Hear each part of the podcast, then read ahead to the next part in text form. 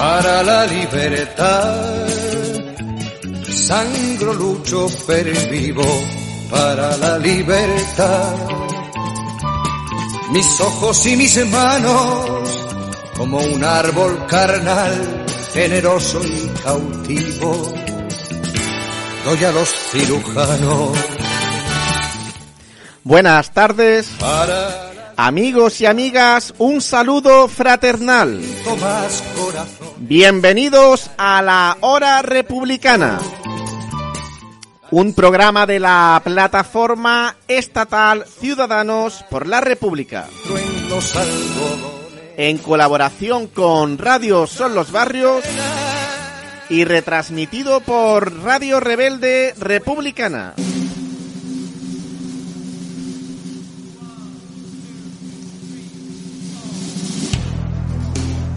Actualidad republicana. Noticias internacionales.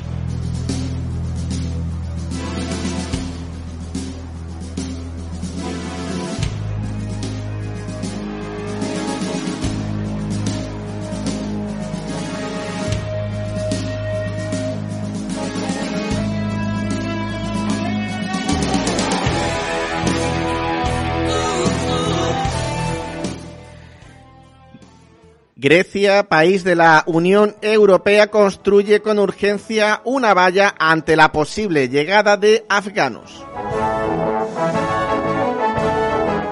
Grecia se prepara para una posible nueva oleada de llegadas de refugiados a raíz de la crisis en Afganistán a través de la diplomacia con Turquía y el refuerzo de su frontera, donde en los últimos días ha completado la extensión de una valla de 40 kilómetros que busca disuadir e impedir la entrada irregular de solicitantes de asilo y migrantes en el país. Comisión Interamericana de Derechos Humanos establece que hubo masacres durante el golpe de Bolivia a Evo Morales en 2019. En Bolivia, expertos de la Comisión Interamericana de Derechos Humanos decretaron que durante el golpe de Estado en contra del gobierno de Evo Morales ocurrieron masacres y ejecuciones sumarias. Hali censura a Biden por entregar a Talibán eh, una base aérea de la OTAN. La diplomática estadounidense Nikki Haley critica a la administración de Joe Biden por rendirse ante los talibanes y entregarles gran cantidad de armas y equipos en una entrevista concedida a la cadena CBS News la diplomática denunció la decisión de Biden de replegar apresuradamente las tropas estadounidenses de Afganistán, lo que condujo a la toma del país por los talibanes y expuso, según Halley, a los ciudadanos estadounidenses y sus colaboradores afganos que siguen allí a un serio peligro. Pilotos de drones estadounidenses filtran imágenes de ataques aéreos en Afganistán y relatan cómo asesinaron a civiles por error. Miles de trabajadores muertos en jornadas de trabajo infames en las obras del Mundial de Fútbol de 2022. Amnistía Internacional denunció que autoridades cataríes no han investigado adecuadamente las muertes de miles de trabajadores migrantes en la última década mientras Qatar ha estado ultimando los preparativos para el Mundial de Fútbol de 2022 y entre críticas sobre las condiciones laborales en el país.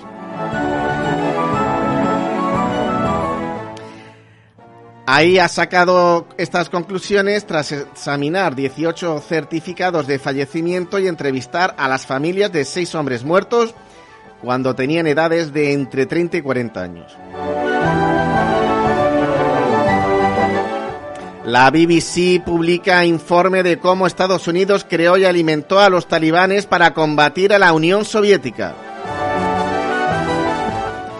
Según revelaron documentos desclasificados, investigaciones periodísticas y, testimonios de los protagonistas, años después, las estrategas de Washington buscaban que la Unión Soviética se viera atrapada en Afganistán en un lodazal que consumiera vidas, dinero y recursos, como el que Estados Unidos había sufrido años antes en la guerra de Vietnam. Se llamó Operación Ciclón y la prensa de la época la describió como la mayor operación encubierta en la historia de la CIA. En 1996, solo ocho años después del inicio de la retirada de las tropas soviéticas, los talibanes conquistaron Kabul e imponían en Afganistán un régimen integrista islámico condenado a nivel mundial por sus violaciones de los derechos humanos.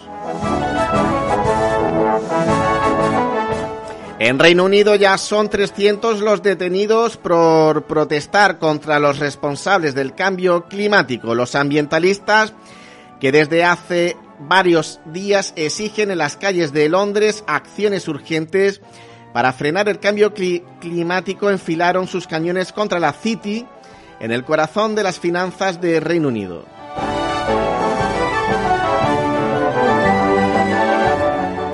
La llamada Marcha del Dinero de Sangre estuvo dirigida principalmente contra los bancos que financian a compañías que se benefician de la extracción de combustibles fósiles como el petróleo, gas natural y carbón, constató Prensa Latina. China insta a la OMS a que investigue en los laboratorios de Estados Unidos si quiere saber el origen del coronavirus. Estados Unidos, más de 3 millones de personas quedarán sin vivienda en los próximos 60 días. La Corte Suprema estadounidense permitió que se reanuden los desahucios de personas que no pudieron pagar sus rentas debido a la pandemia. Suecia buscó bombardear Afganistán para publicitar sus aviones de combate. Lo ha revelado Wikileaks. Según el reporte, en 2018 el ejército del país europeo quería que Suecia enviara aviones de tipo Jans Gripen a Afganistán como parte de un proceso de comercialización y publicidad para sus aviones de combate.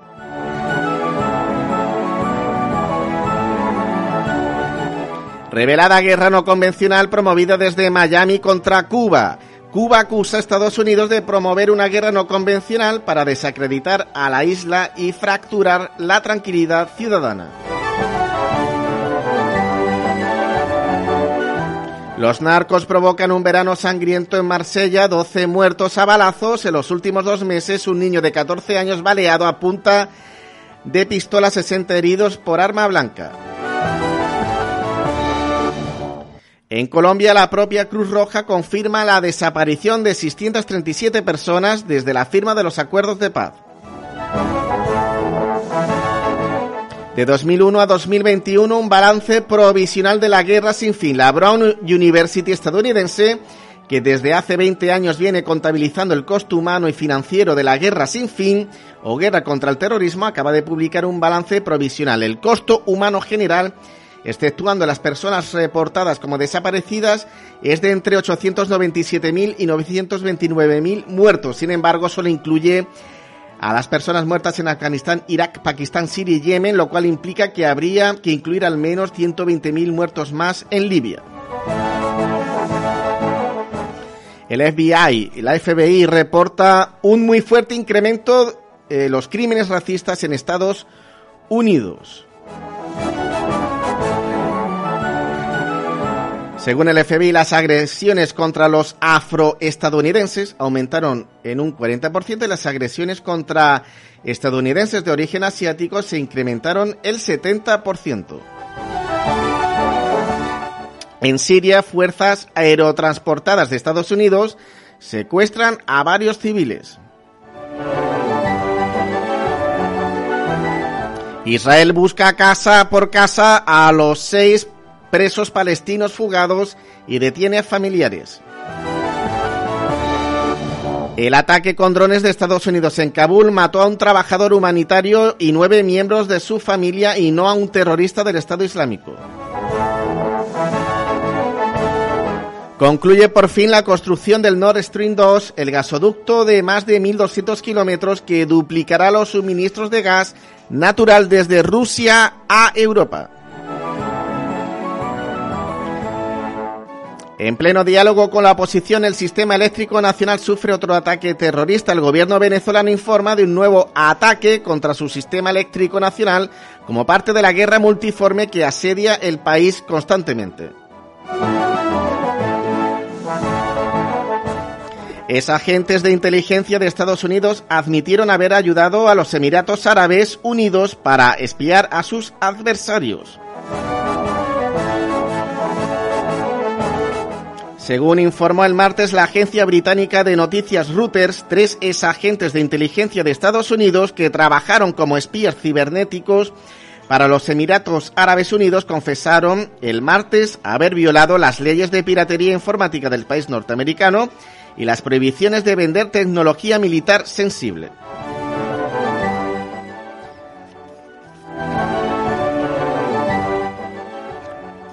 El presidente de Rusia considera que la presencia ilegal de tropas extranjeras en Siria es el problema principal que impide consolidar la nación siria. Durante una reunión sostenida el lunes en el Kremlin con su homólogo sirio Bashar al-Assad, el presidente ruso Vladimir Putin criticó la presencia de tropas extranjeras en ciertos territorios de Siria sin el permiso de las autoridades de Damasco ni, ni de la Organización de Naciones Unidas ONU.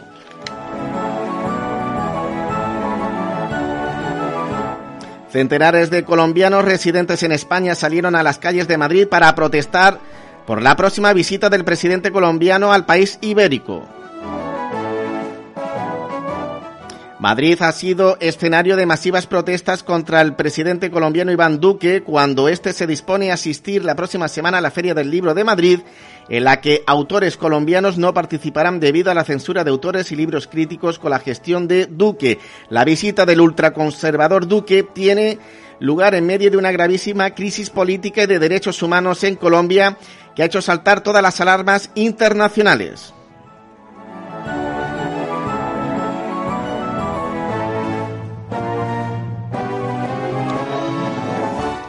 Invierno caliente para Boris Johnson. El primer ministro británico se aferra al éxito de las vacunas y presenta su plan anticovid en medio de una alarmante caída en los sondeos. Los Tories perderían hoy 50 escaños respecto a las elecciones de 2019.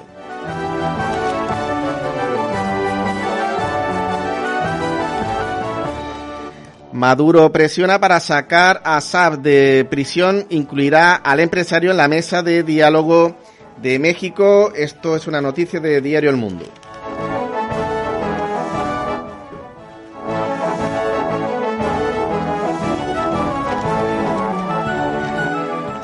Según Diario El País, Macron se rearma ante las elecciones con una apuesta por la seguridad. El presidente francés anuncia que duplicará en 10 años la presencia policial en las calles.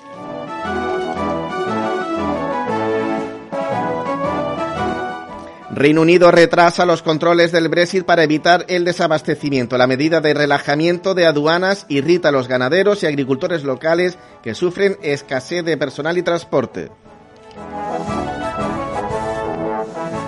Los laboristas inician contactos para formar gobierno en Noruega. El bloque de izquierdas revelará a la líder conservadora perdón, relevará a la líder conservadora tras ganar las elecciones.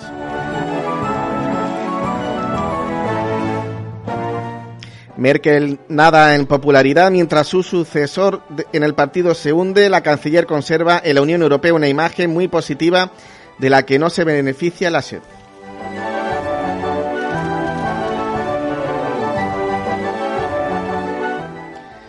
Y para finalizar, según diario El País, Josep Borrell, hablar de derechos humanos y talibanes puede ser un oxímoron. El jefe de la diplomacia de la Unión Europea resalta que el nuevo gobierno del ala dura no es inclusivo.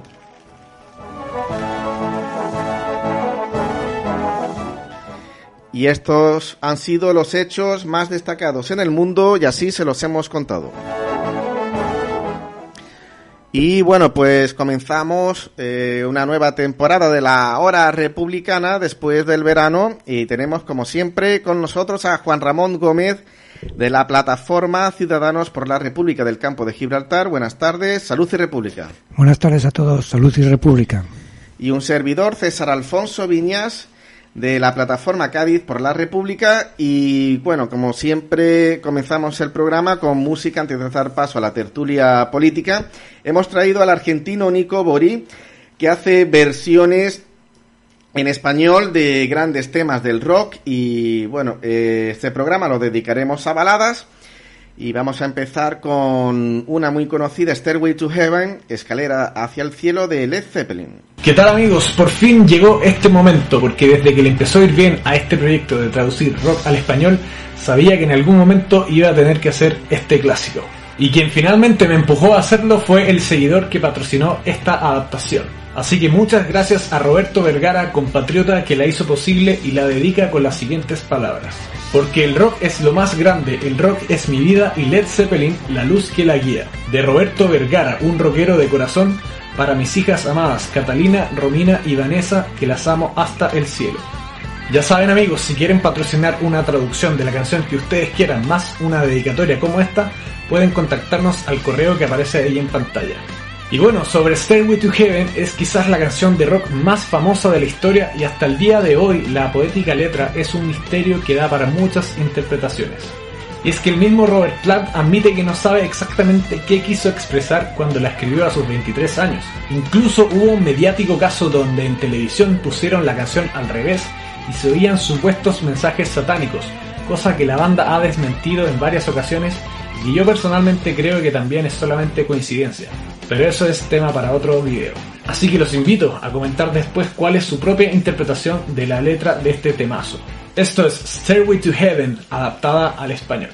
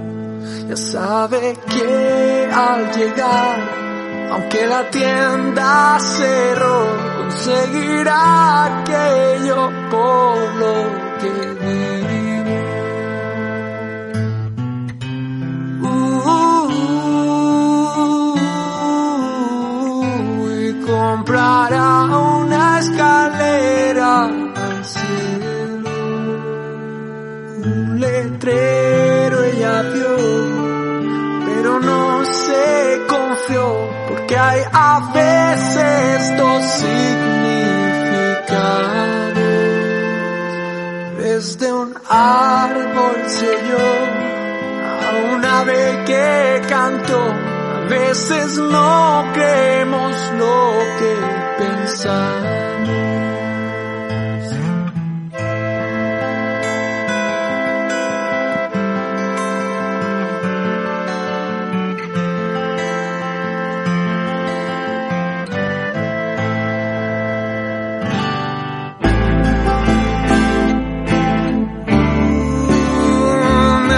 Preguntarme.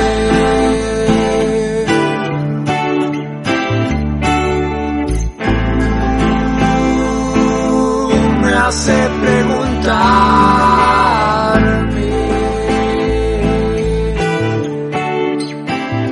Siento que cada vez que veo hacia el oeste mi espíritu llora por irse.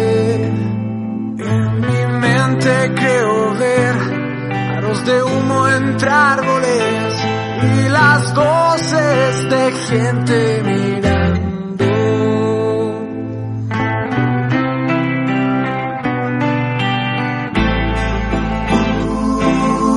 Me hace preguntar.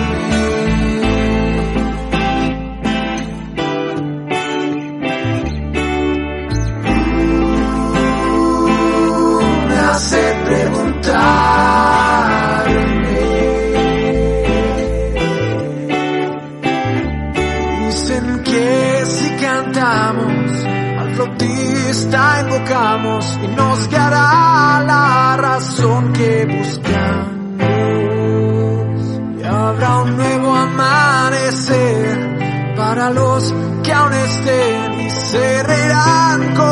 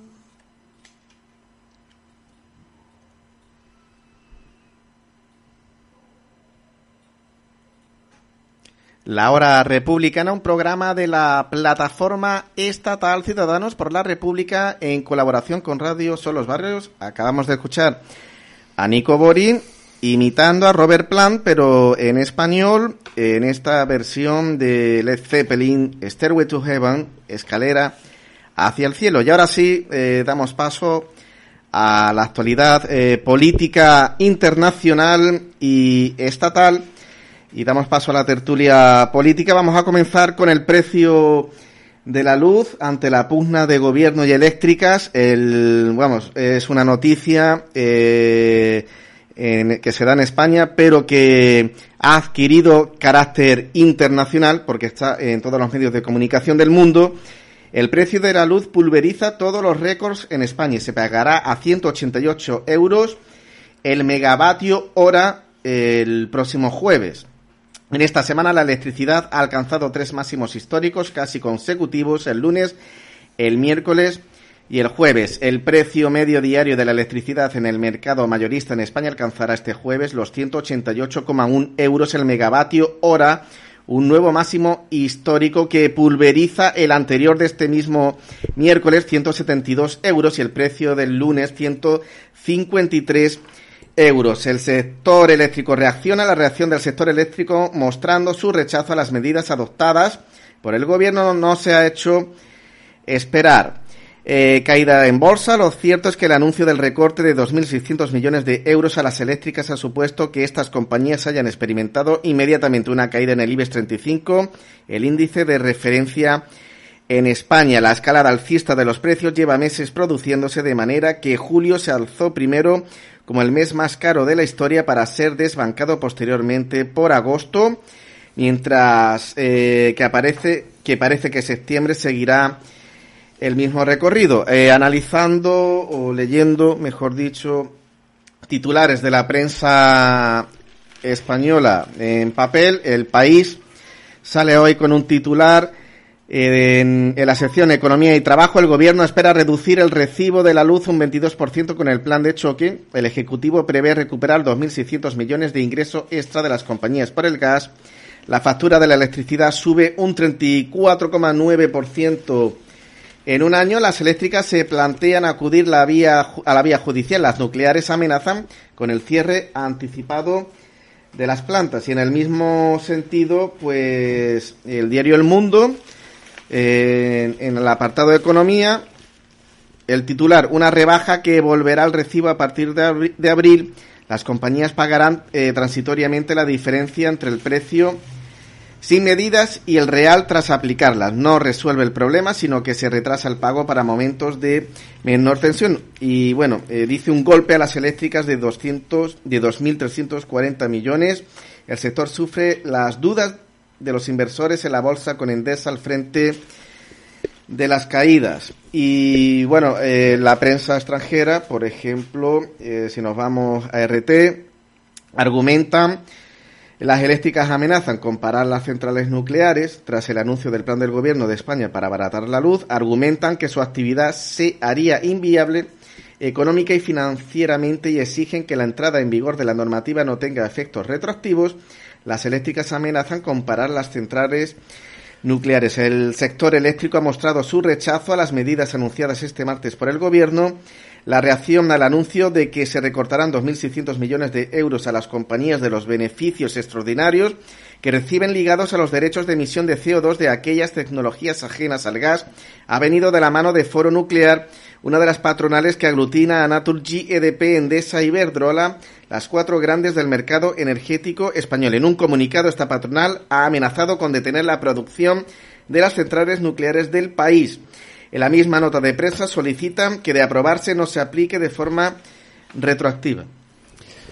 Estamos ante, estamos viendo un, un repunte de los precios que viene extendiéndose desde hace seis meses en subidas constantes y continuas, eh, en el que efectivamente, como dicen las noticias, llega al 88, a 188 euros eh, para mañana, hoy se anunciaba. ¿no? Esto supone un grave deterioro de la economía española que no se analiza ni que se, se pone el acento en las noticias que se hacen públicas, ¿no? Pero esto no va a dejar de incidir en lo que está llamándose la pobreza energética, que España va a la cabeza a la Unión, en lo que a la Unión Europea se, se refiere, ¿no? Y que sí está siendo noticia en Europa, la pobreza energética, de lo que se está hablando, de lo que se ha venido hablando en España mm, todo el año pasado prácticamente, ¿no? España tiene un problema con, con la energía, eh, sobre todo los lugares donde mm, el frío y también el calor eh, inciden y que hace subir los precios de la, de la luz en particular y las personas no pueden eh, pagar ese recibo.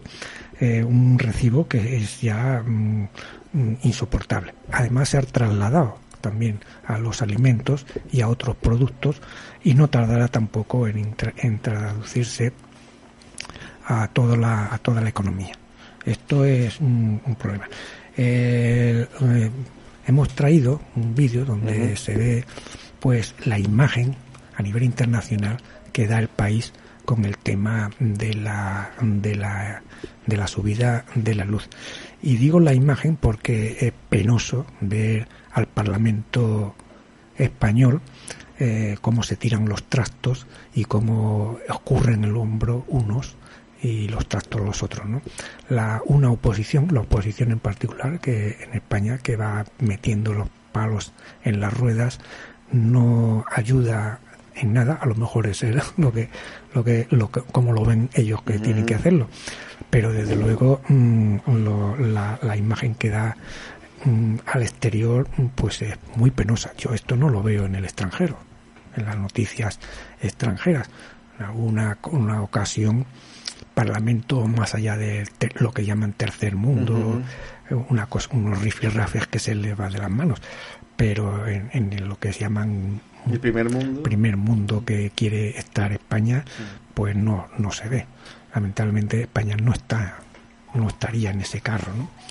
Podemos, acaso, mm, acceder a ver el la, el vídeo que cómo lo cómo lo presentan en, las noticias internacionales el tema de la subida mm, de la luz y comentamos a continuación.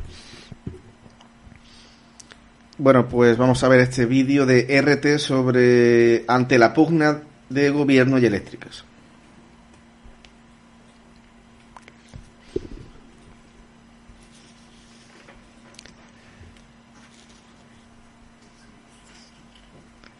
Bueno, mientras comienza el vídeo, pues comentar, eh, desde el gobierno se recuerda que las compañías seguirán teniendo margen de beneficios y que la aminoración temporal del exceso de retribución por la emisión de CO2 para las energías que no emiten CO2, como la nuclear, tiene un suelo de 20 euros por tonelada de CO2, lo que coincide con el precio que había cuando las compañías de energía nuclear firmaron el protocolo de cierre en marzo en 2019.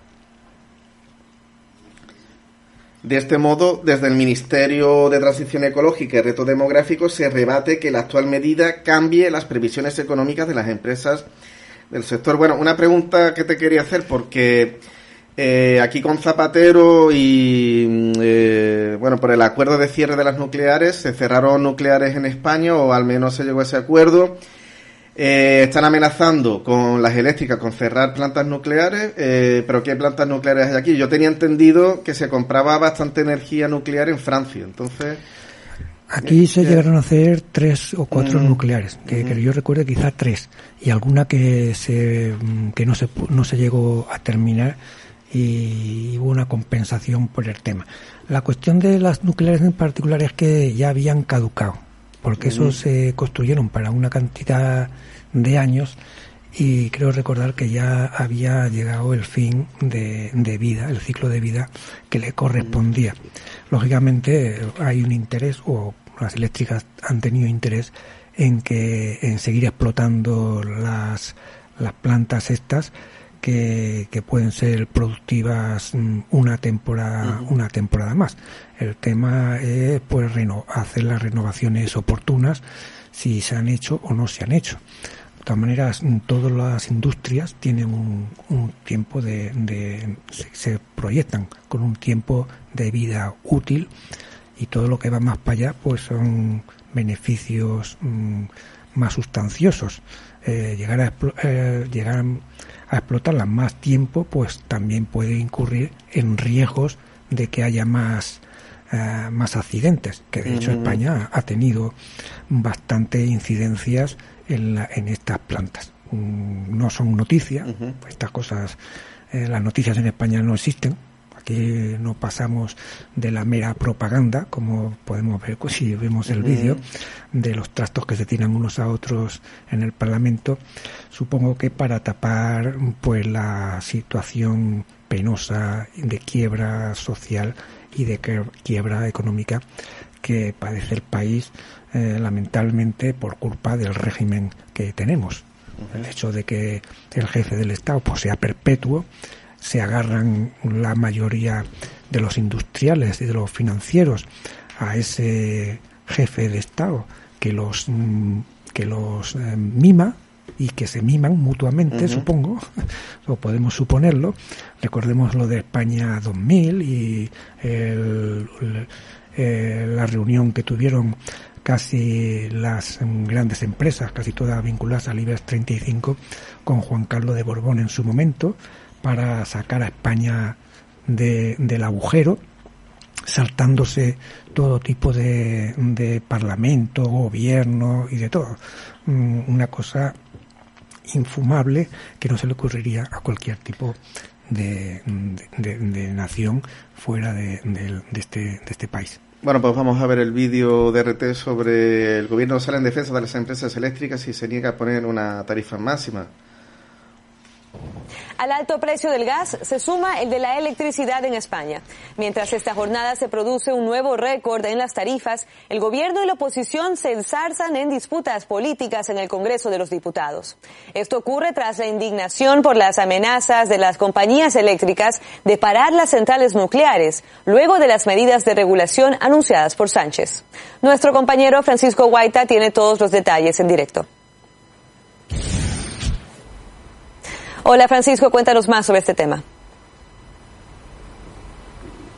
Muy buenas, Carla. La desbocada subida del precio de la luz y la tensión entre el gobierno español y las compañías eléctricas han marcado la primera sesión de control al gobierno en el Congreso tras el parón veraniego. El presidente del gobierno, Pedro Sánchez, ha defendido su plan de choque para abaratar el precio de la luz. Se reafirma en detraer los beneficios extraordinarios, dice, que tienen las compañías eléctricas para destinarlas así a intentar bajar la factura de la luz. En total son 2.600 millones de euros y dice Sánchez que es momento ante esta crisis energética de que todos arrimen el hombro. En la crisis de la factura de la factura de la luz va a defender siempre el interés de los ciudadanos por encima de cualquier interés particular. Le diré otra cosa, señoría. Eso es lo que hacen los gobiernos. Y ya puedo decir hoy aquí que el gobierno siempre va a defender el interés de los ciudadanos por encima de cualquier interés y presión particular. Por su parte, el líder de la oposición, Pablo Casado, ha dicho que Sánchez lidera un gobierno fallido, que él es el principal problema de España y asegura que lo que tiene que hacer es dar soluciones a los verdaderos asuntos que inquietan y conciernen a los ciudadanos. Además, le ha recordado que Sánchez pidió la dimisión del entonces presidente del gobierno, Mariano Rajoy, cuando subió la luz un 8% y le ha invitado a dimitir después de que haya subido la luz un 200%. Es usted ya el presidente de un gobierno fallido. Es usted el presidente del gobierno más radical de Europa, el más radical de la historia democrática de España. Y lo peor es que es usted incapaz de resolver los problemas de los españoles porque el principal problema de España es usted. En las últimas 24 horas hemos visto la reacción contundente de las compañías eléctricas. Por un lado, un comunicado del Foro Nuclear que dice que en caso de que no se reviertan estas medidas van a cerrar sus centrales nucleares. Dice que en el caso de que no lleguen esos beneficios, por tanto, sus centrales son inviables. Y por otro lado, de la patronal de las compañías eléctricas que hablan del plan de choque de Pedro Sánchez como unas medidas injustas e inaceptables. Dicen que intervenir en el mercado siempre es inaceptable, va contra la ortodoxia de eh, la Unión Europea y además aseguran que hay la posibilidad de que las compañías eléctricas vayan a juicio contra el gobierno español. También se ha hablado desde la Unión Europea, desde Bruselas, el jefe de la diplomacia, Josep Borrell, ha dicho que hay que ir a una solución estructural, estructural, que hay que reformar de fondo el sistema europeo de fijación de precios de la electricidad porque antes o después está afectando a todas las naciones del viejo continente. Toda esta tensión entre el gobierno español y las compañías eléctricas viene con el crecimiento día a día del precio de la luz. Estamos en los últimos 15 días ante un crecimiento inédito. Ya llega a 172 euros por megavatio la hora este miércoles y es cuando el gobierno de Pedro Sánchez, después de meses de pasividad, ha tomado la decisión por decreto ley de tomar una serie de medidas. La principal, la medida estrella, es de traer los beneficios de las compañías eléctricas, un hecho que no le ha gustado a las empresas. Al inicio de la semana, Pedro Sánchez tenía un problema, el gran crecimiento de la luz, de la electricidad, y ahora tiene dos, el malestar de las compañías eléctricas.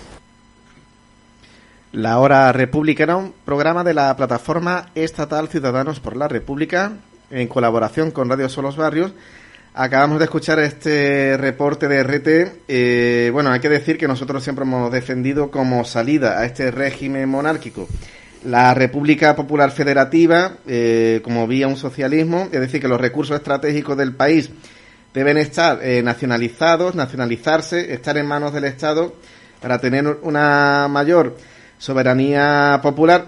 Eh, esta noticia internacional deja en mal lugar a este país, como ha dicho Juan Ramón, eh, tanto para los países socialistas que tengan sus recursos en manos del Estado, eh, como para los países, para las democracias burguesas, eh, que sean neoliberales, donde parece que esto está un poco más regulado, que está regulado y que las empresas no tienen, no amenazan de esta manera al gobierno ni se producen estas subidas tan brutales de la luz, ¿no? Bueno, esto no pasa ni en, ni en África, yo creo serán las multinacionales extranjeras las que lo hagan, por ejemplo, pero nacionales, empresas nacionales que se altan contra el gobierno de la nación, mirando para otro lado en la situación penosa que está pasando la población, con una pandemia que todavía no hemos salido en el país y que, y que no se le tiene visto de que vaya a terminar. La, el capote que le da el señor Borrer desde la Unión Europea eh, visibilizando que es un problema mm, a nivel europeo. Bueno, eso no se lo creen, no se lo cree nadie. Eso lo dejan caer y allá y, para mirar para otro lado o para ocultar eh, la, problemática real, lo que impide que se solucionen las, las, los problemas, que es lo que sucede en el país. No se terminan de solucionar ningún tipo de problema como consecuencia de no, de no afrontarlos. Y no se afrontan porque no hay voluntad política. No hay voluntad política desde la jefatura del Estado en primer lugar, que siguen insistiendo en mantenerse agarrado al sillón eh, por culpa de, su señor padre, del señor padre del jefe del Estado, que está expatriado. Y, y lo repito, está expatriado porque aquí no se le persigue. Lo ha, lo ha echado el jefe de Estado, o sea, el hijo el que lo ha apartado del, del país.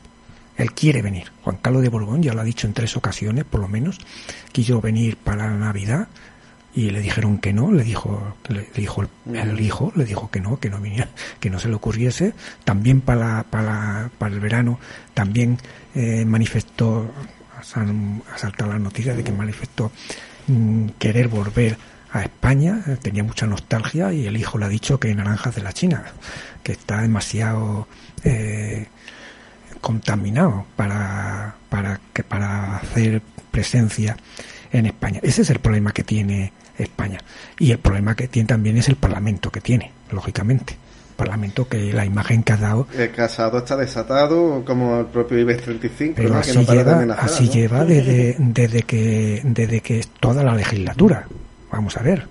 Y esta legislatura, vamos a recordar que, que salió, mm, cogía con pinzas porque no tenía votos suficientes para mantenerse, en, eh, eh, para, para sostenerse directamente.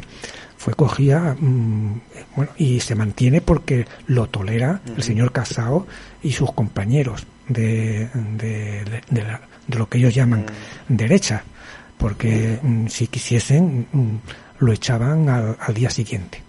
El- Pedro Sánchez no tiene votos suficientes para sostenerse por sí mismo en, la, en el Parlamento, en el gobierno. Eso es un problema también estructural de lo que llaman mm, democracia en España, que de democracia no tiene nada. Este régimen partitocrático, donde los partidos son mm, casas feudales, donde la- mm, precisamente porque las listas electorales son cerradas y los ciudadanos no tienen ninguna posibilidad de incidir en la elección de los de sus representantes, sino mm, tragarse las listas que les presentan est- estos partidos, ¿no?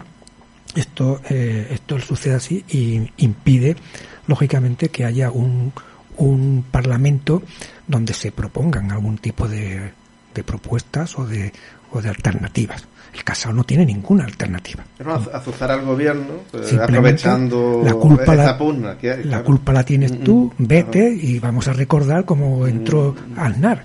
Váyase, señor González. O sea, fue todo su discurso durante una completa legislatura, casi cuatro años, donde el- todo lo que sabía decir el señor Aznar era váyase, señor González. Una frase. Se pasó toda la legislatura, del año 93 al 96 por lo menos, o- algo así hasta que Felipe González mm, se marchó y se marchó eh, y perdió las elecciones aireando la prensa y no se sabe quién más aireaba aquello lo del tema de la, de la corrupción que rodeaba al Partido Socialista y al propio Felipe González, el GAL y no se sabe cuántas cosas más. O sea, no es un problema de, de ahora que, que haya una, una confrontación democrática con propuestas de salir a- a- de, algún, de algún tema, concretamente en este caso de, la, de los precios de la luz. Lo del precio de la luz hace varios años que se viene discutiendo en ciertos círculos que es insostenible eh, cómo se regula el tema de los precios de la luz y el poder que tienen las, en- las compañías eh, eh, eléctricas en España, que son un nodo, y tienen el campo abierto para hacer lo que les dé la gana. Igual que los bancos, hacen lo que les sale del alma porque supuestamente se regulan ellos solos. Esto no, esto no sucede en, en ya lo quisieran los bancos americanos, donde hay un gobierno que les hace, les obliga a los bancos a cumplir las leyes que el- al Estado le interesa. Por digo el Estados Unidos, ¿no? Pero de ahí cualquier país del mundo, ¿no? Que tenga un poder, eh, un gobierno. Sí, sí, está claro que en Europa, en cualquier democracia burguesa, en cualquier país, tanto si gobierna la socialdemocracia como si gobierna, eh, digamos, un partido de derecha, el neoliberalismo, eh, se pone cotos, como tú has dicho, a las empresas privadas, se pone cotos a los, bancos a los bancos, cosa que en España pues no ocurre. Eh, recapitulando el plan de choque del gobierno ante la subida de la luz, pues el gobierno de España pues recorta 2.500 millones de euros a las eléctricas y aprueba reducciones fiscales para rebajar la factura de la luz. La medida estrella es la minoración temporal del exceso de retribución de las eléctricas por los precios internacionales del gas, lo que supondrá la recuperación de alrededor de 2.600 millones. Se rebaja el impuesto de la electricidad del 5,1% al 0,5%, que es el mínimo permitido por la Unión Europea. Además, se crea el suministro mínimo vital, que prohibirá el corte del servicio por impago, otro récord histórico tras el anuncio. Un día después, el anuncio de las medidas del gobierno, el precio de la luz en España volvió a pulverizar este miércoles el récord anterior. Eh, por otro lado, las eléctricas contra las medidas del gobierno. AELEC, la Asociación de Empresas de Energía Eléctrica, manifestó ayer martes su contundente rechazo a las medidas anunciadas en el último Consejo de Ministros dirigidas contra las compañías eléctricas. La asociación instó al Gobierno a buscar soluciones verdaderamente eficaces que protejan de la volatilidad diaria de precios de los consumidores con tarifa regulada, esto es de Diario El Mundo, que suponen un tercio del total y que al tiempo no penalicen de forma injusta a un sector absolutamente comprometido con la electrificación y la descarbonización de la sociedad, el desarrollo territorial y el empleo, así como la protección de los colectivos vulnerables. Parece que la transición eléctrica pues le va, mm, va a traer momentos convulsos ¿no? a este este país, por lo que... No va a haber transición eléctrica en España. Eh, eh, transición energética. Energético, la transición energética la va a marcar, la está marcando Europa mm. y, las, y se están apuntando las grandes, mm, las grandes compañías, que para colmo son la mayoría extranjeras. Esto no se habla mucho, pero está publicado también por ahí en algún, algún autor que lo ha sacado a la luz el tema energético en España está en manos de empresas privadas y encima en algunas empresas estatales extranjeras. En él, concretamente, es una de las grandes potencias energéticas que pertenece eh, al, Estado italiano. Y Francia y Alemania, lógicamente, la energía, en particular la energía y otros sectores que se consideran estratégicos, pues están mm, totalmente controlados y dirigidos por el gobierno, directamente por el Estado, por el Estado. En España no, en España se vendieron, estaba en su día bajo supervisión o bajo control, porque era mayoritariamente eh, de accionista del Estado, pero se fueron vendiendo las acciones y hoy por hoy o no tiene ninguna o en minoritaria las que tiene. No tiene incidencia, como hemos visto. Y, el gobierno, lógicamente, se le ha ido de las manos y no tiene ninguna posibilidad de hacer incidencia. México, por ejemplo, donde estaba una cosa similar, pues se le ocurrió al gobierno, a López Obrador, pues sacar una empresa pública para regular los, los precios energéticos. Para regular los precios energéticos hace López Obrador en México hace una empresa pública que compita con las empresas mm, privadas. En España eso ni se les ocurre, ni está ni se les espera. no, sería bolivariano. bueno, eh, mm, Pedro Sánchez, como dice el casado, eh, el más radical de un, Europa. Un, gobierno radical, radical en qué? Que lo explique Casado. Bueno, antes de dar paso, eh, antes de dar paso al próximo tema, vamos a hacer un descanso y de Nico Bori pues ahora, eh, imitando a Freddie Mercury eh, con un tema de Queen eh, titulado Love of My Life, el amor de mi vida. ¿Qué tal gente? Hoy les traigo una de las baladas más emocionantes de la historia. Y esto fue posible gracias nuevamente al patrocinio de Claudia Monroy desde Murcia, España, pero que en este caso es una fuerte dedicatoria porque se la dedica a su expareja que le rompió el corazón luego de 20 años de relación. Dice, me hubiese gustado llegar a la vejez sin haber experimentado este profundo dolor. Y es que la letra de Love of My Life, ya van a ver, puede ser muy dolorosa. Yo incluso me contenía las lágrimas al grabarla. Pero de todas formas, muchas gracias Claudia por encargarme este temazo y espero que sea de gran ayuda para ti y para todas las personas que hayan sufrido una pena tan grande. Pero bueno, hoy me acompaña un invitado muy especial porque es integrante de una de mis bandas favoritas de España, el señor Santi Novoa, teclista de la gran banda de heavy Warcry. La verdad es que es un tremendo honor para mí tenerlo aquí en el canal. Y en el resto de la instrumentación, mi fiel equipo junto a Caño en las guitarras y Darío Yancamán en el resto de la producción. Ok, ahora sí, prepararse porque esto es Love of My Life adaptada al español.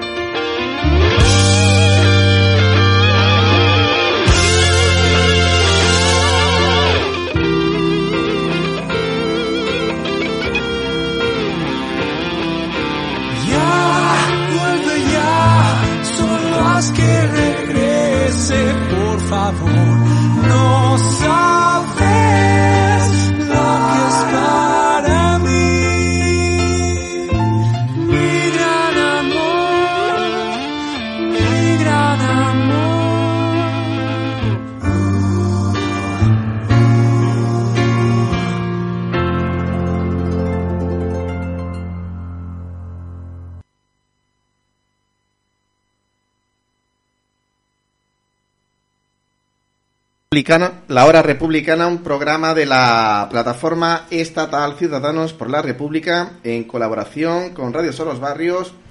Acabamos de escuchar la versión del argentino Nico Bori en español imitando a Freddie Mercury, la versión de Queen Love of My Life en español. Y pues cambiamos de tema, nos vamos a la actualidad internacional, eh, nos vamos a ir a China, donde ha sido noticia internacional la crisis de liquidez que ha azotado al gigante inmobiliario chino Evergrande Group, que está dando pie a preocupaciones sobre el comienzo de la ruptura de una burbuja inmobiliaria en China, que podría traducirse en repercusiones en el sistema total financiero del país asiático. En medio de los temores ante una posible quiebra de la compañía, las acciones de Evergrande han caído casi un 80%, quitando 20.000 millones de dólares del valor de mercado en lo que va de año, incluido un 12% solo este martes, llegando el precio a un mínimo en seis años. La bolsa de Shanghái cesó las ventas de los bonos de la firma en medio de enormes oscilaciones eh, de su precio. La empresa que cotiza la bolsa de Hong Kong es la firma inmobiliaria china más endeudada. Y hay un artículo y también ha salido en noticias internacionales como RT, pues eh, discutiendo si China ha dado un giro anticapitalista. Eh, sabemos que China eh, políticamente en el Parlamento eh, está bajo un único partido, el Partido Comunista eh, de China, y pero después lo económico, pues hay multinacionales y empresas que son de capitalistas. Eh, pero hace años que muchos se preguntan si la República Popular China se ha convertido o no en un país capitalista. El periodista y politólogo Alberto Cruz estima que en una serie de recientes medidas que China ha adoptado en los sectores de economía y educación, pues que va eh, hacia el socialismo ante el debate sobre si China es capitalista o no. Entonces, bueno, hay una serie de, mm, de medidas, eh, por ejemplo, dice la importancia de la educación. En ese camino de 40 años China ha ganado mucho, pero también perdió mucho en términos de filosofía y de valores. El consumismo ocupa, como en nuestras sociedades occidentales, un lugar central.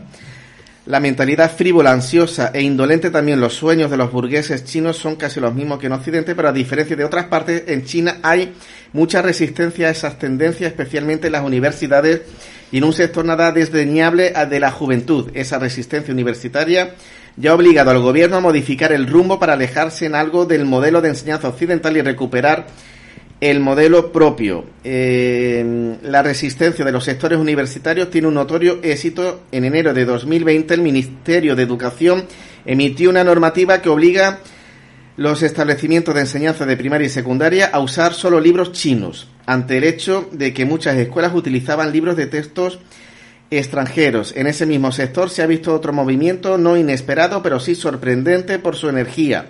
En julio de 2021 se vio una arremetida contra el muy lucrativo sector de la enseñanza privada. La ofensiva tomó dos formas.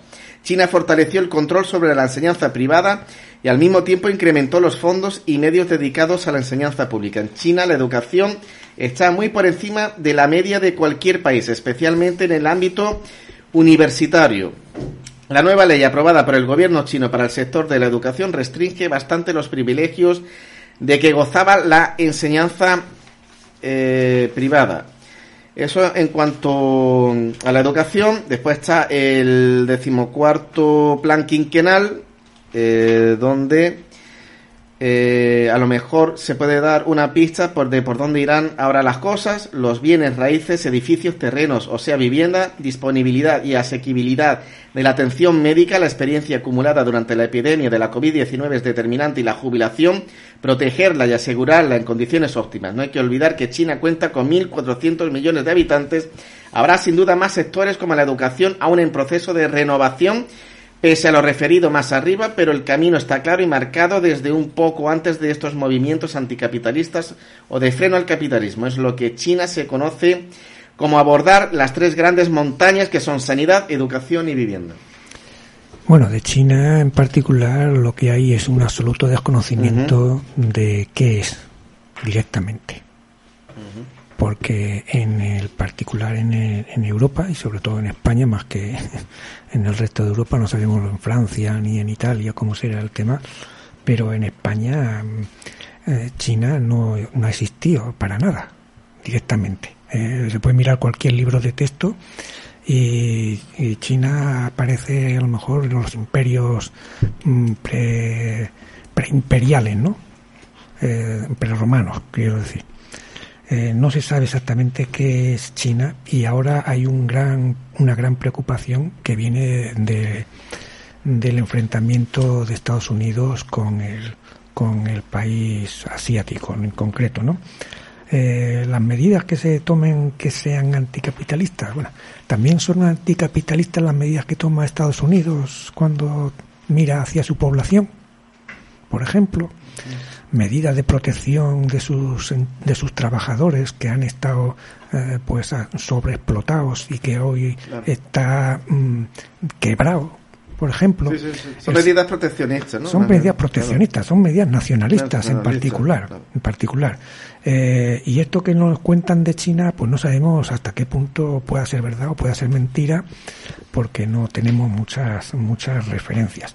De todas maneras en particular eh, China sí es muy, muy mm, proteccionista en, sus temas nacionales, que dejó mucho de man, no se entendía muy bien que era aquello de permitir que las empresas extranjeras, sobre todo europeas y en particular también estadounidenses, americanas, se instalasen allí con sus fábricas y con sus a producir todo tipo de bienes que eran los que nos consumíamos en Europa y todos veíamos en, los, en las etiquetas el, el famoso Made in China.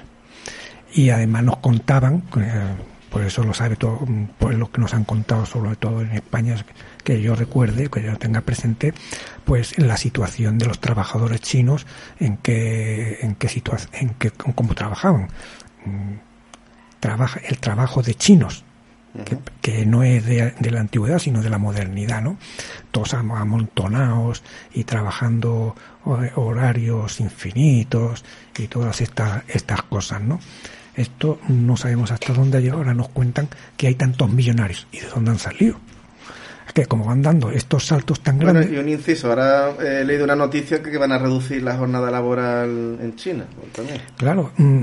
Eh, es curioso el tema de, este tipo de cosas, ¿no? Eh, cuando eh, se hablaba del crecimiento de China a principios de este siglo, siglo XX, era del 12, del 14, del 15% anual, ¿no? Y luego iba rebajando, ¿no? A, dos o tres puntos por debajo, dos o tres puntos por abajo. Cuando en el 2008 llegó la crisis financiera y se cerraron todas las, mm, todas el comercio hacia afuera por parte de China, eh, una cosa que pasó un poquito desapercibida fue el tema de que el gobierno chino eh, aumentó los salarios para promover el consumo interno, lo cual ha permitido, o se supone que esto es una de las cosas que permitieron que el poder adquisitivo de la población en China pues mm, fuese creciendo y ha ido creciendo en los últimos lustros, ¿no? Que se sepa, ¿no? Esto, mm, las informaciones, ya insisto, yo no, no conozco informaciones de primera mano o, cercanas. Algunos comentaristas hablan, algunas, hacen algunas referencias, pero a, puntos mm, tan cercanos como esto, pues no llegan, ¿no? Eh, el tema de que ahora se acuerdan, uy, después de 20 años con comerciando instalados todo, todas las empresas capitalistas europeas y americanas en esta, ahora se acuerdan de que es un país comunista. Qué raro. Suena un poquito extraño no ahora son comunistas y las y hace dos mm. hace 20 años no. O, o sí lo eran pero miraban para otro lado. Cuando hacían tan buenos negocios mm. Y salían los productos tan económicos que rompieron todas las, las fábricas europeas de zapatos, las de Elche, por ejemplo, de juguetería, que también andaban por ahí por el Levante y se hunden porque los productos chinos están tan económicos y tan baratitos. Y resulta que es que son las empresas españolas las que están produciendo en China. Sí, por ejemplo, Homa, que es la marca deportiva estrella española y que ha estado presente en los Juegos Olímpicos, pues fabrica en China. No, fabrica aquí. El Real eh, Madrid se trae la, la equipación fabricada de China y esa, la que trae el Real Madrid, mm. es legal. Pero si mm. la trae cualquier otro comercio, mm. esa, esa ya es copia. Esa ya es ilegal. Ya no es, bueno, unas cosas absurdas. Y, y también los temas que, sociales que los toma a lo mejor Francia o Italia, incluso Alemania. Cuando hace temas sociales no son temas comunistas pero si toman un tema social, China es que son comunistas, eh, son los malos de la película.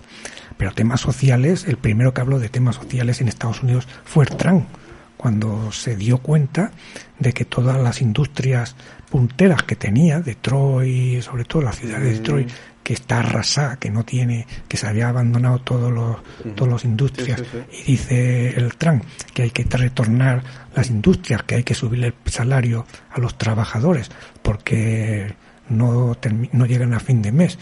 Y como hemos visto, repartiendo la comida en, a los coches, cuando iban a recoger en la pandemia los, los trabajadores que no tenían dinero, ingresos en Estados Unidos y los salarios, que también ha pasado eso desapercibido, eh, los cheques que el Estados Unidos, Estados Unidos mm, daba para mantener a los parados y a la gente que no tenía trabajo durante mucho tiempo, mm, eso no son medidas comunistas, son medidas sociales. O sea, que hay un, una, una lupa diferente que le dan la vuelta, lo que en España se llama siempre la ley del embudo, el embudo, lo ancho para mí, lo estrecho para quien, me, quien no me interese, pero bueno, mm, Estados Unidos es que mm, sigue siendo un país muy quebrado y que hoy mm, hay una especie de conciencia que la, la, sacó,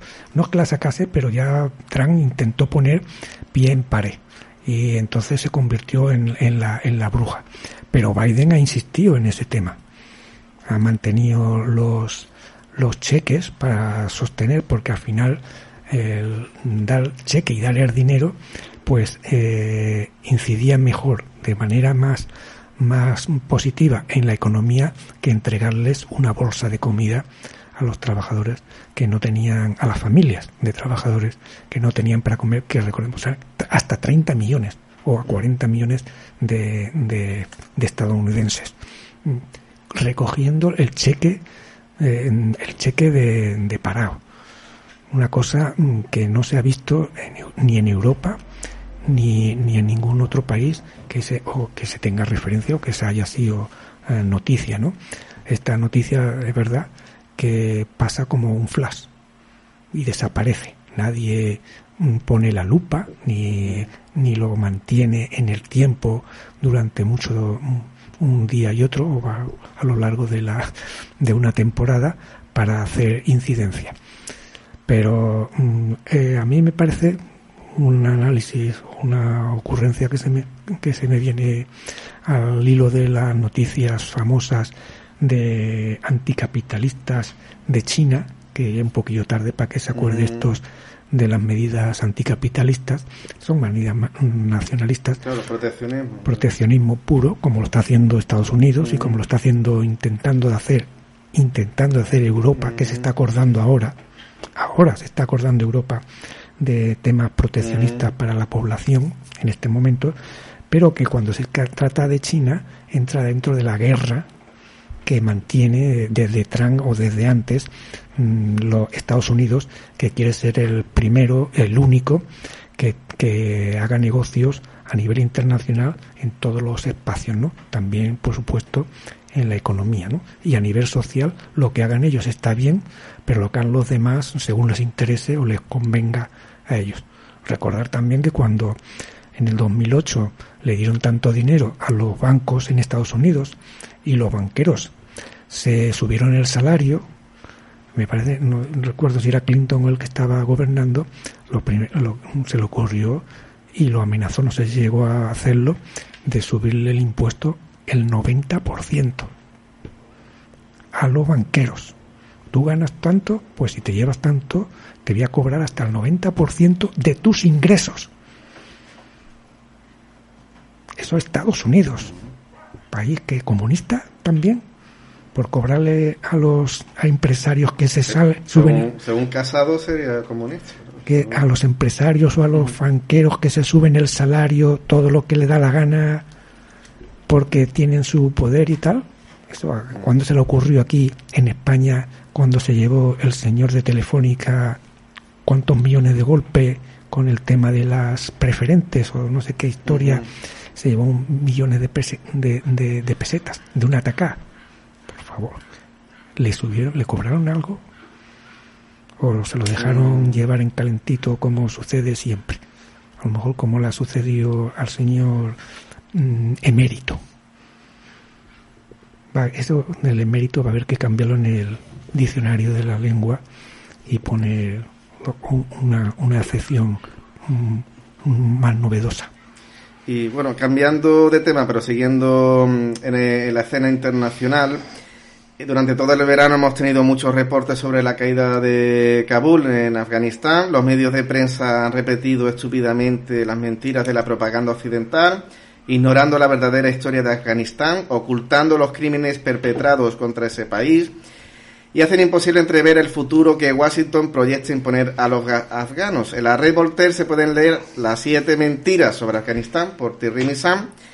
La primera mentira, la guerra contra Afganistán no fue una respuesta al 11 de septiembre, ya estaba planificada antes de los atentados. Segundo, al Qaeda no amenaza a los anglosajones, es su instrumento. Tercero, Estados Unidos dice luchar contra el terrorismo, pero financia y arma a los terroristas. Cuarto, los talibanes no tuvieron que luchar, solo tomaron lo que Estados Unidos les dio. Quinto, Estados Unidos no perdió Afganistán frente a China, sino que ha forzado las empresas chinas a aceptar su protección. Sexto, las potencias occidentales no defienden el progreso frente al oscurantismo, lo que hacen es utilizar este último sin complejos. Y por último, Francia no siempre apoyó los crímenes de Estados Unidos en Afganistán, solo lo hizo a partir del mandato del presidente Nicolás Sarkozy. Bueno, en Afganistán eh, ha perdido la OTAN. Y bueno, porque la OTAN está a las órdenes de los Estados Unidos, puede justificarse. Decir, bueno, es que es un, un socio subyugado, no tiene más remedio. Eh, pues, pues podrá ser así.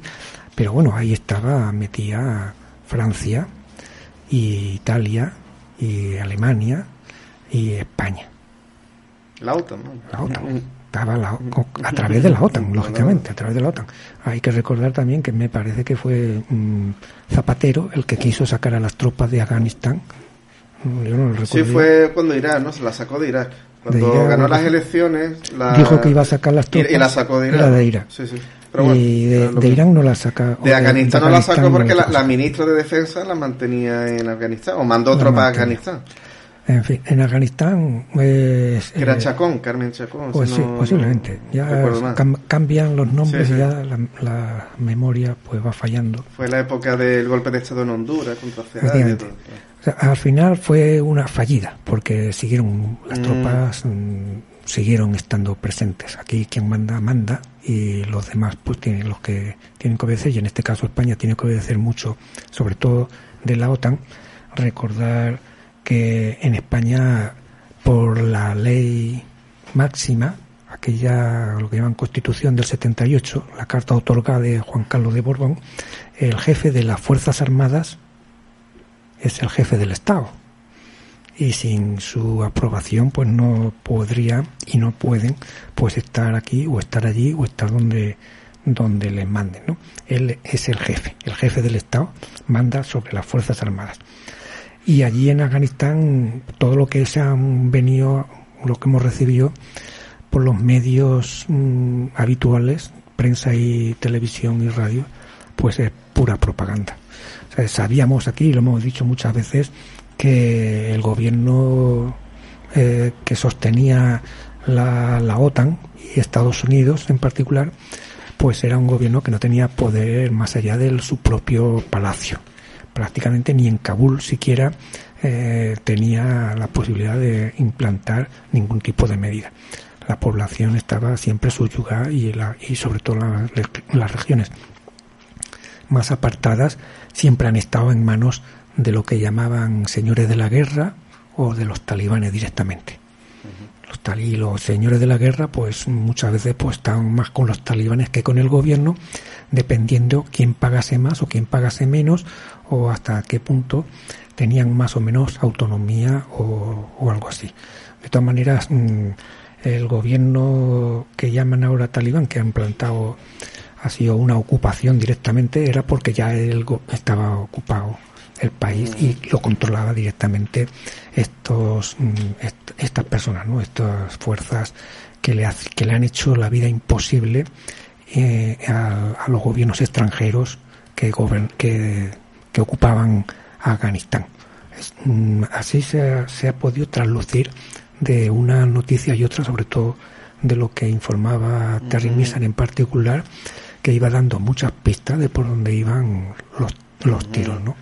Y en particular, pues muchos de los tiros que iban, iban por ahí era aprovechar y saquear el país de los recursos mineros, que recuerdo ya a principio incluso de la ocupación, cómo se traducía la- el tema de la sacada de, de minerales eh, y cómo los talibanes, los- las fuerzas terroristas que se llamaba desde aquí, pues atacaban a los, a los, a los, a los camiones que trasladaban estos recursos hacia el extranjero sin, bueno, pues pagando o sin pagar, como están haciendo en Libia, como están haciendo en Siria, los Estados Unidos, como que nos han ocultado tampoco, recordémoslo, nos ocultó tampoco Trump para decir que el petróleo sirio era suyo porque estaban allí y se lo iban a llevar a hacer lo que les diera la gana porque para eso lo controlaban ellos y si no que viniesen y se lo quitasen. El gobierno sirio ahora mismo pues no tiene la fortaleza mm, militar para hacerle frente a los Estados Unidos y expulsarlos pues a viva fuerza como quizá mm, un gobierno con fortaleza lo pudiese hacer. A lo mejor tampoco se hubiesen metido los, militares estadounidenses o, ya estaban ahí metidos y se han quedado al descubierto cuando se han ido retirando de la guerra de Siria, pues todos los, los allegados de, de Estados Unidos, incluso hasta la OTAN se ha retirado de, de Siria. Ya no, que se sepa, parece que no hay fuerzas eh, de la OTAN, por Francia y demás, y España que no se sepa, no se sabe, se sabe que hay allí gente en Siria, ¿no? Pero sí que está ocupada por parte de, los Estados Unidos una zona que les interesa a ellos por los recursos que allí pueden sustraer, ¿no? Bueno, tras el fracaso de las primaveras árabes que escondían detrás al Estado Islámico y la firmeza y resistencia de pueblos como Siria, Líbano, Irak, Irán, Palestina y Yemen, pues esto ha permitido que puedan venir vientos de paz para ese área en Asia Occidental. Se configurará eh, por parte de las potencias imperialistas, pues se configurará el nuevo espacio de Oriente Próximo y Oriente Medio, donde Rusia pues será árbitro, árbitro clave. En Asia Occidental habrá un retorno de las relaciones diplomáticas Siria-Arabia Saudí, una normalización de, de, las relaciones entre Irán y Arabia Saudí, Turquía se aleja de Estados Unidos, Turquía y Egipto retomarán sus relaciones diplomáticas, el Líbano y la crisis energética. El Líbano ha sido una nación azotada en los últimos tres años, donde se vive una terrible crisis económica y energética. Bueno, esto se puede leer en la red Voltaire. Eh, estamos ya en la recta final del programa, lo analizaremos con más detenimiento en próximos programas. Y eh, antes de dar paso a las noticias estatales, vamos a escuchar otra versión de Nico Borin. Eh, se trata de National Smothers del grupo Metallica.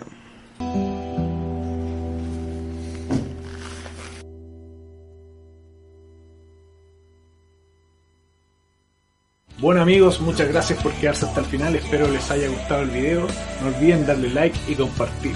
Si te gusta este proyecto, ayúdame a seguir financiándolo en mi página de Patreon. De amor que escribió pensando en su novia de ese entonces, cuando él se encontraba lejos de ella por andar de gira. Por lo tanto, era una canción más bien personal y no tenía la intención de tocarla junto a Metallica. Sin embargo, cuando Lars Ulrich escuchó a James tocar la canción, se conmovió y le insistió en que todo el mundo debía escuchar esta canción. El tiempo pasó, la ex novia de James también pasó, pero la canción quedó y se ha convertido en un himno que no solamente habla de amor, sino que va más allá y puede representar cualquier relación de total confianza entre dos personas donde no importa lo que opine el resto. Y en este caso Max se la dedica con mucho amor a Pamela, ya que es una relación a distancia y ambos los identifica mucho esta canción. Así que Pamela espero que disfrute mucho este regalo de Max. Les recuerdo que si tienen muchas ganas de que yo haga una versión al español de la canción que ustedes quieran más una dedicatoria, pueden patrocinar un video y eso es contactándome al correo que aparece en pantalla y lo negociamos. Y por último les pido unos segundos más antes de ir con la canción ya que estoy muy feliz porque Nuex me ha vuelto a enviar productos y hoy voy a estrenarme tocando batería por primera vez la Nuex DM7X. Esta batería electrónica tiene pads de malla fabricados por la famosa empresa Remo que permite que los golpes tengan una auténtica sensación acústica. Viene con 30 kits y librerías de sonido prediseñadas para tocar todos los estilos de música que quieras. Posee una interfaz muy amigable para controlar todos los efectos y además algo que me gusta mucho es que se puede conectar a tu teléfono por Bluetooth y así puedes tocar encima de tu música favorita. Dejé links en la descripción para los interesados en aprender a tocar con esta batería o los que quieran pasarse a una batería electrónica. Ok, ahora sí vamos con Nothing Else Matters, adaptada al español.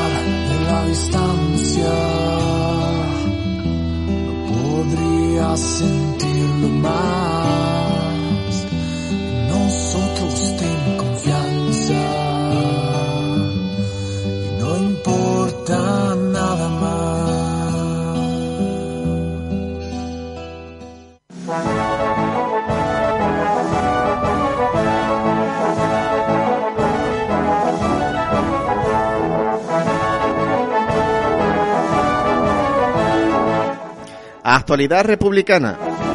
Noticias estatales. Juez procesa por terrorismo a 13 miembros de los Comités de Defensa de la República CDR. El juez de la Audiencia Nacional, Manuel García Castellón, procesó ayer por pertenencia a organización terrorista a 13 detenidos en 2019 en la operación Judas de la Guardia Civil contra un grupo de los Comités de Defensa de la República CDR. Afganistán, un nuevo fracaso de los servicios de inteligencia españoles. No se enteraron y peor, aún no lo previeron. Los servicios de inteligencia nacional y militar no fueron capaces de prever la caída de Afganistán, ni tampoco contaban con planes de contingencia o, evacuación. Y si estos existían, resulta inexplicable que España haya sido de los últimos países en activarlos. De hecho, las declaraciones de la ministra de Defensa, Margarita Robles, también responsable del CNI, dan una idea del desastre en el que se encuentran las fuerzas españolas y lo difícil que será conseguir una evacuación eh, medianamente óptima. Pedimos a la gente que grite España o vaya con algo rojo para poder entrar, afirmó la ministra. Es perpento, es poco, máxime, cuando lo acontecido era lo más previsible.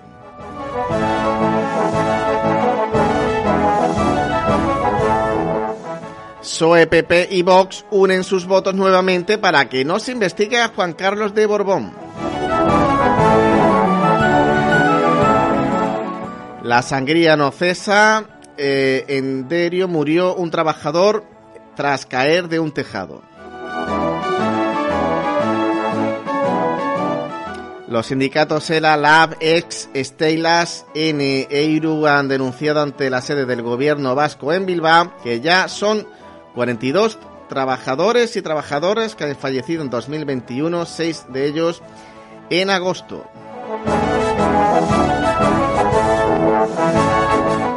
El Comité de Derechos Humanos de la ONU cree que el juez Garzón fue juzgado sin garantías en España.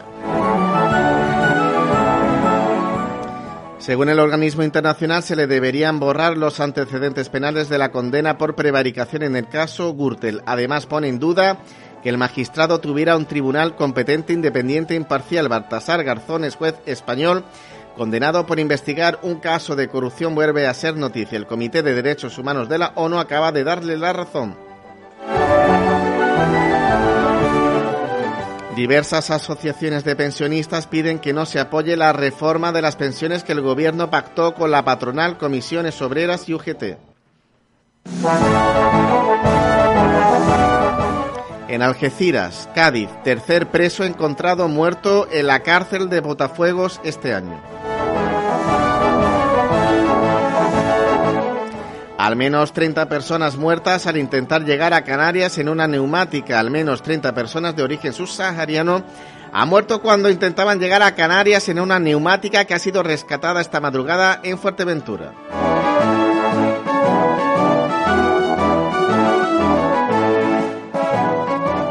El Tribunal Europeo desestima los recursos contra la actuación represiva de la policía del 1O.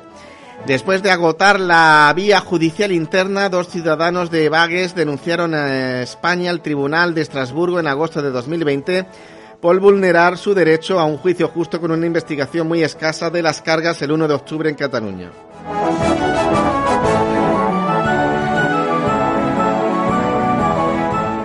También consideraban que se han vulnerado otros derechos fundamentales como el derecho a reunión, a la libre expresión y a no ser sometido a un tratamiento inhumano degradante, según ha podido saber la Asamblea Nacional Catalana el pasado 25 de mayo. Este tribunal declaró inadmisible estos dos recursos porque las quejas son infundadas y no ve indicios de vulneraciones de derechos fundamentales. Una sala formada por un único juez ha estudiado el caso, sin embargo, a la vista de las pruebas aportadas no aparece que se hayan producido una vulneración de derechos y libertades de la Convención Europea de Derechos Humanos, según consta en la notificación del tribunal. La decisión es definitiva y no se puede recurrir, si bien eso no impide a otros afectados por las cargas del 1 de octubre apelar a Estrasburgo cuando acabe el procedimiento judicial en el Estado español.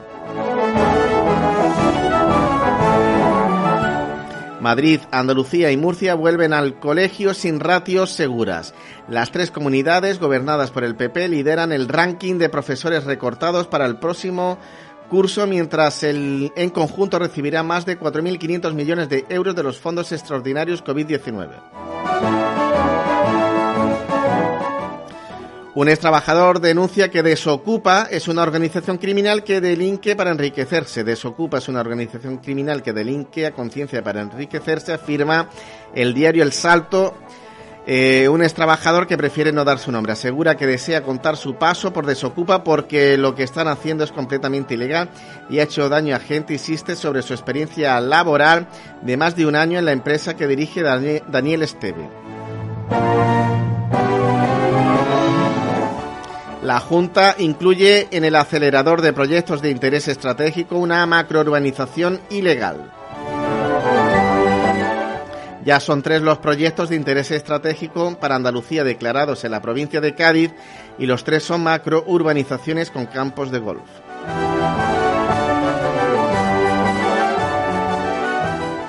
El PP pregunta al gobierno por el manifiesto comunista. El Grupo Parlamentario Popular decide preguntar para saber si el gobierno tiene el manifiesto comunista como texto de cabecera o no y lo hace sin rubor ni vergüenza.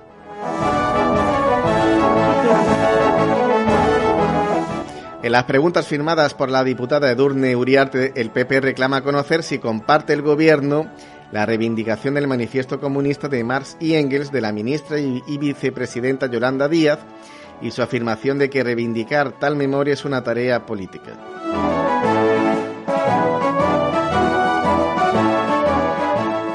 De seguir así el tsunami de desahucios que se está generando será una catástrofe. En marzo de 2020 ya denunciamos que la protección al sector hipotecado no podía pasar por un aplazamiento de pago, eh, que sería inasumible, que no podíamos permitir que se cometieran los mismos errores que en la anterior crisis que ya dejó sin viviendas a casi un millón de familias. Cuando en diciembre se prorrogó el escudo social dejando fuera a las familias hipotecadas, lo volvimos a denunciar. Las declaraciones del PSOE en esos momentos fueron aberrantes. Decir que se podían coger a la moratoria hipotecaria que dictó el PP en 2013 es esperpéntico.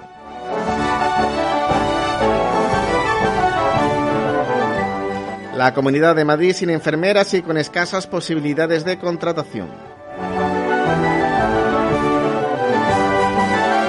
91 familias vulnerables de Écija, Sevilla, podrían acabar en la calle por adquirir sus viviendas en un fondo buitre. La patronal se niega a apoyar la pírrica subida del salario mínimo interprofesional, pero sí quiere dinero del Estado para los ERTES, ayudas y subvenciones.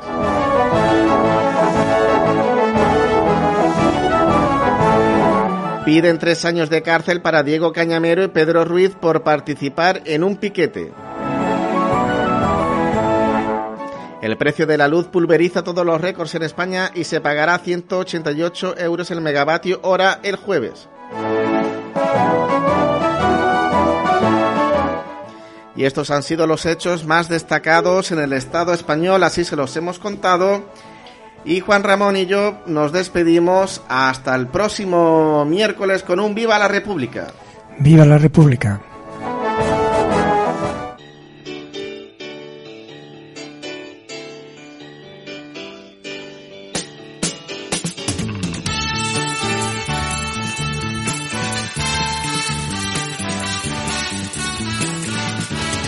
Para la libertad sangro, lucho, vivo para la libertad. Mis ojos y mis manos, como un árbol carnal, generoso y cautivo, doy a los cirujanos. Para la libertad siento más corazones que arenas en mi pecho. Dan espuma a mis venas y entro en los.